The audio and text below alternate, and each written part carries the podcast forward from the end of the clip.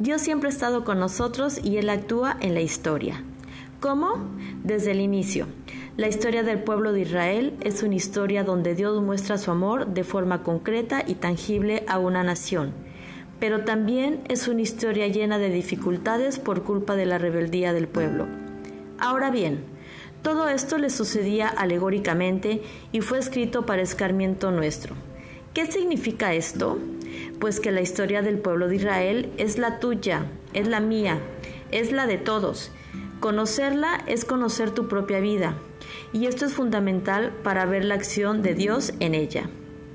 Efectivamente, puede pasarnos que como a los discípulos de Emaús estemos caminando con Dios, pero no lo reconozcamos.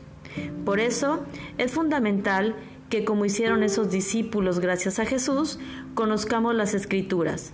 Solo tienes que dejarte llevar, estar a la escucha, aceptar y tomar acción, pero siempre de la mano de Dios.